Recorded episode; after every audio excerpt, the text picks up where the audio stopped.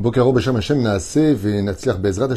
Nous sommes aujourd'hui le mardi 31 du mois d'octobre et déjà le 16 du mois de Mar Cheshvan. Shiur très intéressant sur la paracha et en même temps très très moussari Bezrat Hashem pour ceux qui veulent l'entendre en tout cas.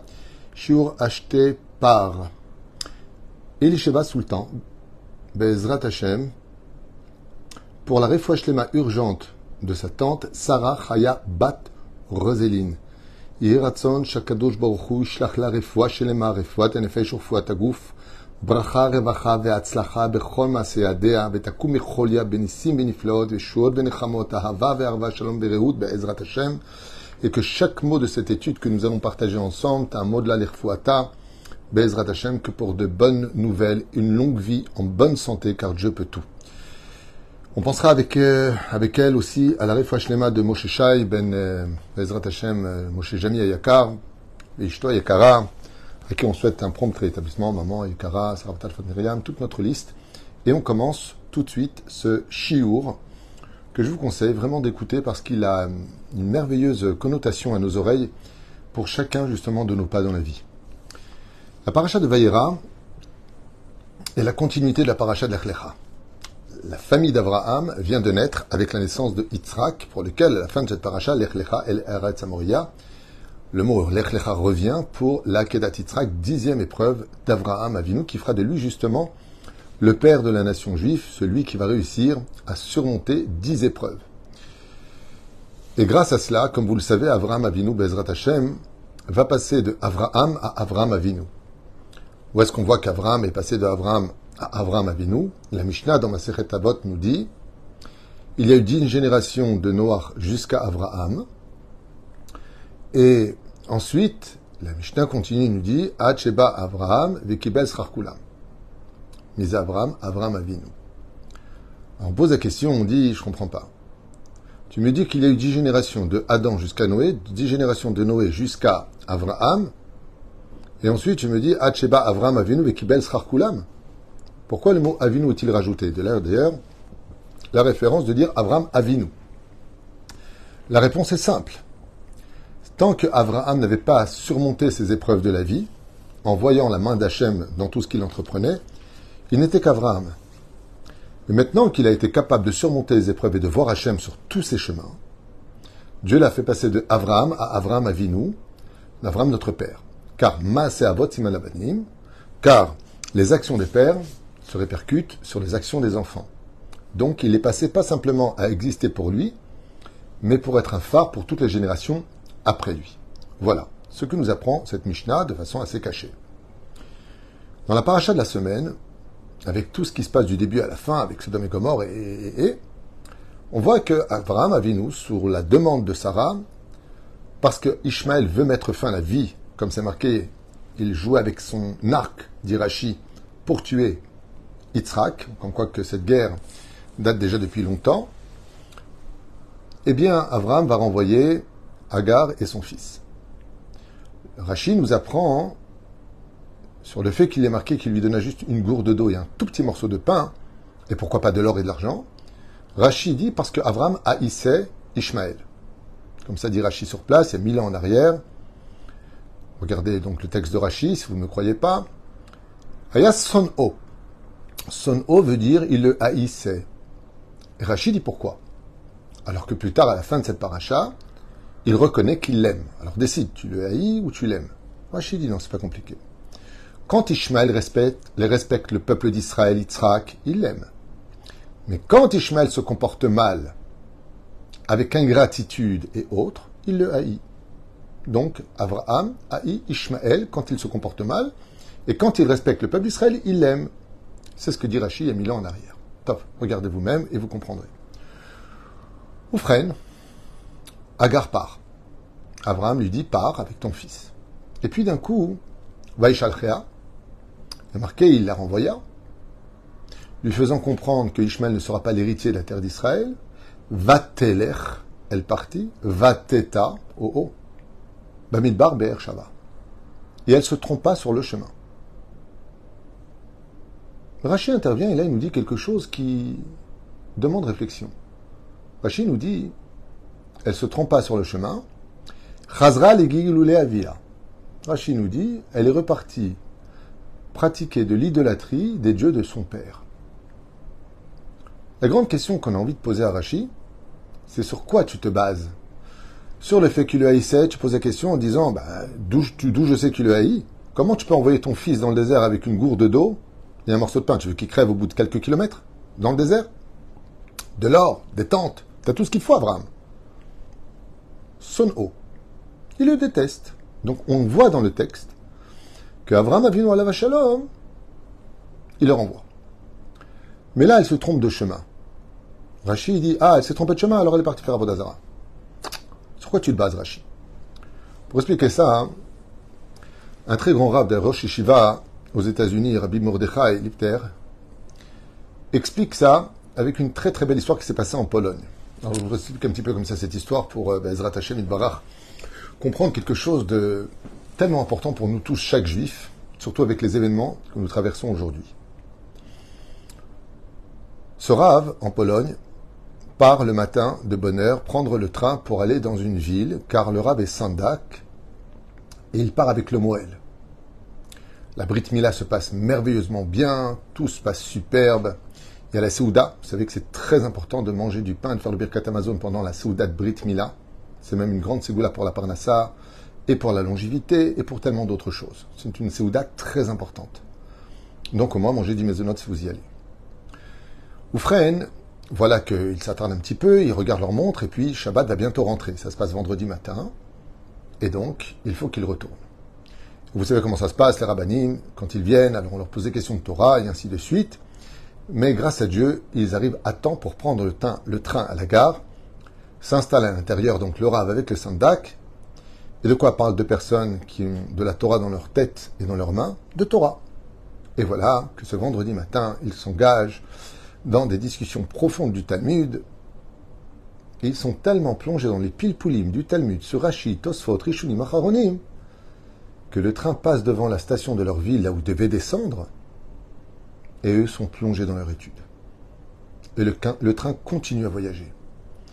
Et voilà qu'au bout d'un moment, ils sentent comme ça qu'il y a moins de lumière dans le train, que le soleil commence vraiment à descendre.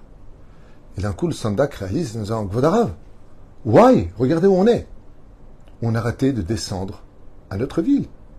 On a oublié de descendre. On s'est tellement oublié dans l'étude qu'on a oublié qu'on était vendredi, qu'on devait descendre du train, d'aller chez nous.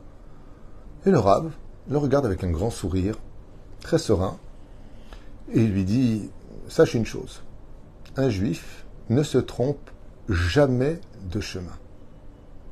Alors Sandak lui dit, mais Vodarab, c'est Shabbat, on ne sait pas où on va, la ville, la ville prochaine, j'ai entendu parler de cette ville, il n'y a pas un juif, on n'a pas d'habit Shabbat, on n'a pas offert Shabbat, on va faire quoi? Et il n'y a pas de train pour le retour. Et combien même il y en aurait un plus tard, ce sera déjà Shabbat. Où est-ce qu'on va faire Shabbat? Le Rab lui dit, je te répète, avec sérénité, il lui dit, calme-toi. Nous n'avons pas raté de descendre, nous ne sommes pas trompés de chemin. Akadosh Baruchou veut qu'on fasse Shabbat dans la ville dans laquelle nous allons arriver, c'est tout. Alors calme-toi. D'accord, mais laissez d'autres Il n'y a pas de synagogue. Je sais qu'il n'y a pas de synagogue. On m'a jamais appelé en tant que sandak dans cette ville. Il n'y a jamais eu de juifs dans cette ville. Elle est grande. Il est un peu en panique. Mais voyons que le Rav est toujours aussi serein et souriant, tellement proche d'Hachem, le sandak cesse de parler. Ils descendent du train, ils se retrouvent un petit peu à droite et à gauche, et le Rav voit une personne qui avait plutôt l'air propre et respectueuse, va le voir en lui demandant Est-ce qu'il y aurait dans votre ville une bête à Knesset? Alors il lui dit Une synagogue, vous êtes juif? Il lui dit Oui. Il lui dit Non. Ici, il n'y a pas de juifs du tout. Dans une ville à plusieurs kilomètres derrière, 60, 70 kilomètres, il y a une ville où il y a des juifs. Il dit Oui, nous sommes de cette ville. Mais là, nous sommes ici et Shabbat va bientôt rentrer.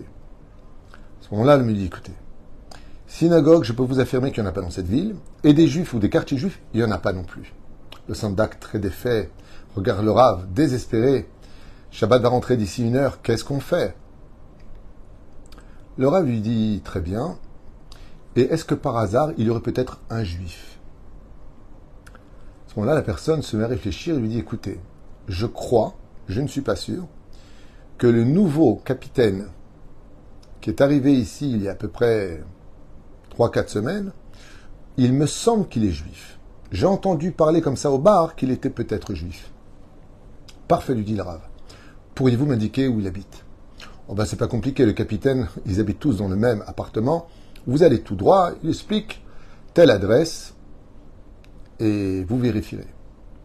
Et voilà qu'à leur belle surprise en arrivant, Baruch Hashem devant la porte de l'adresse où se trouvait ce capitaine d'armée, il voit une mezouza posée sur la porte. Shabbat rentre, et au moment où il tape à la porte, le capitaine ouvre, et là, émerveillé, se met à crier à sa femme Chérie, regarde ce que Dieu nous a envoyé, et il y mon avis, et un ange de Dieu. Quel mérite, quel extraordinaire route vous me donnez, que Dieu vous bénisse. Rentrez, rentrez, préparez-vous, Shabbat arrive. Il rentre vite se doucher, il s'habille avec les habits que leur offre justement le capitaine. Il dit c'est pas la peine à la synagogue, il n'y en a pas. Et tout de suite, ils reçoivent Shabbat. Ils sont surpris de voir un tel bonheur dans la maison. Et l'homme lui dit, écoutez, moi, je suis capitaine dans l'armée, mais je suis juif. Je ne suis pas très religieux, mais je pratique le minimum. Je m'efforce de manger cachère et ainsi de suite. Nous avons été mutés ici. Je suis obligé d'être dans cette ville, donc je n'ai pas d'autre choix pour l'instant que d'être dans cette ville. Seulement voici que ma femme a accouché. Et aujourd'hui, ce soir, c'est Brit Itzrak. Car demain matin, je dois faire absolument, donc Shabbat matin, la Brit Mila de mon fils. Et comme je ne peux pas bouger du poste dans lequel je suis, je me suis mis avec ma femme à prier. On a mis de la tzedaka, envoie-nous un Moël, envoie-nous des gens faire la Brit Mila, c'est le huitième jour. Il y a des choses qu'on fait ou qu'on ne fait pas, mais la Brit, c'est minimum quand on est juif. Il y a des choses qu'on ne peut pas euh, laisser choir, c'est notre identité. Et ma femme et moi pleurons depuis deux jours Trois jours, on n'en dort pas. Comment on va faire pour trouver un Moël? Et ma femme m'a dit, écoute, nous les Juifs, on a une force dans la force de la parole, de la prière, c'est de demander à Kadosh Baruchou des choses. Et moi, je lui ai dit, quoi, tu crois, parce qu'on va demander à Dieu, il va nous envoyer un Moël? Donc, vous comprenez bien que quand on vous a vu, on voit pour nous le Messie. Vous êtes, vous êtes des anges de Dieu. À ce moment-là, le Sandak regarde le Rav, il est épaté. Il est ébloui, il est épanoui. Il dit, tu te rends compte, Gvodarav Akadosh Baruchou, il a fait en sorte que dans notre étude, on oublie de descendre à la station pour arriver dans une ville où il n'y avait vraiment pas de juifs. Et donc on peut avoir écrit une seule unique adresse, le seul juif de la ville, pour arriver jusqu'à lui avant l'entrée de Shabbat, pour être présent, dormir chez lui et faire un Mila demain matin. Le Rav l'a regardé toujours avec le même sourire, toujours aussi serein. Il lui a dit, mon cher élève, un juif ne se trompe jamais de chemin.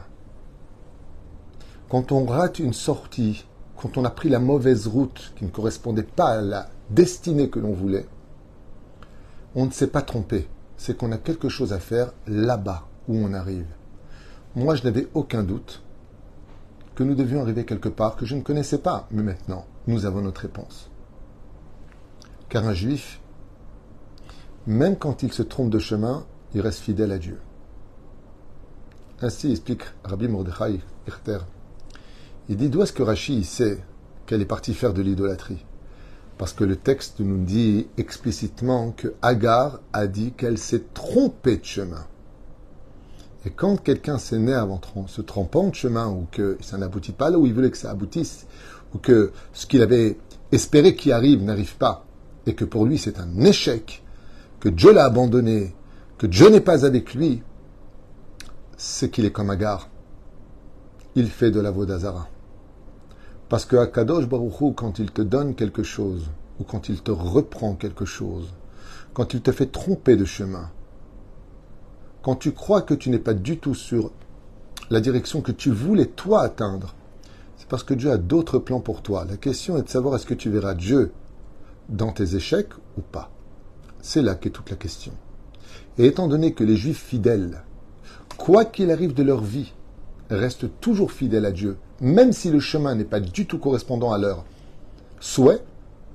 Rachid nous dit si la Torah a besoin de nous dire que Agar Batita qu'elle s'est trompée, tu peux être certain qu'elle est partie faire de l'idolâtrie. Et ainsi donc, on comprend facilement maintenant sur quoi Rashi s'est basé. Pour nous, c'est un La Torah, c'est pas un des mots. C'est un message universel pour toutes les générations. Un juif ne se trompe jamais. L'échec n'existe pas chez nous. Le vrai échec, c'est quand tu n'as pas été capable de voir Hachem dans ce que tu viens de vivre.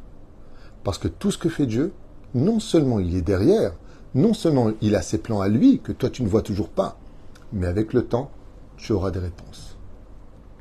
Un jour, quelqu'un m'a posé la question en me disant Rav tout pourquoi il y a des gens qui meurent jeunes et d'autres plus vieux? Pourquoi cette injustice? Pourquoi ne pas tuer tous les vieux qui ont déjà vécu, laisser une descendance et laisser vivre les jeunes?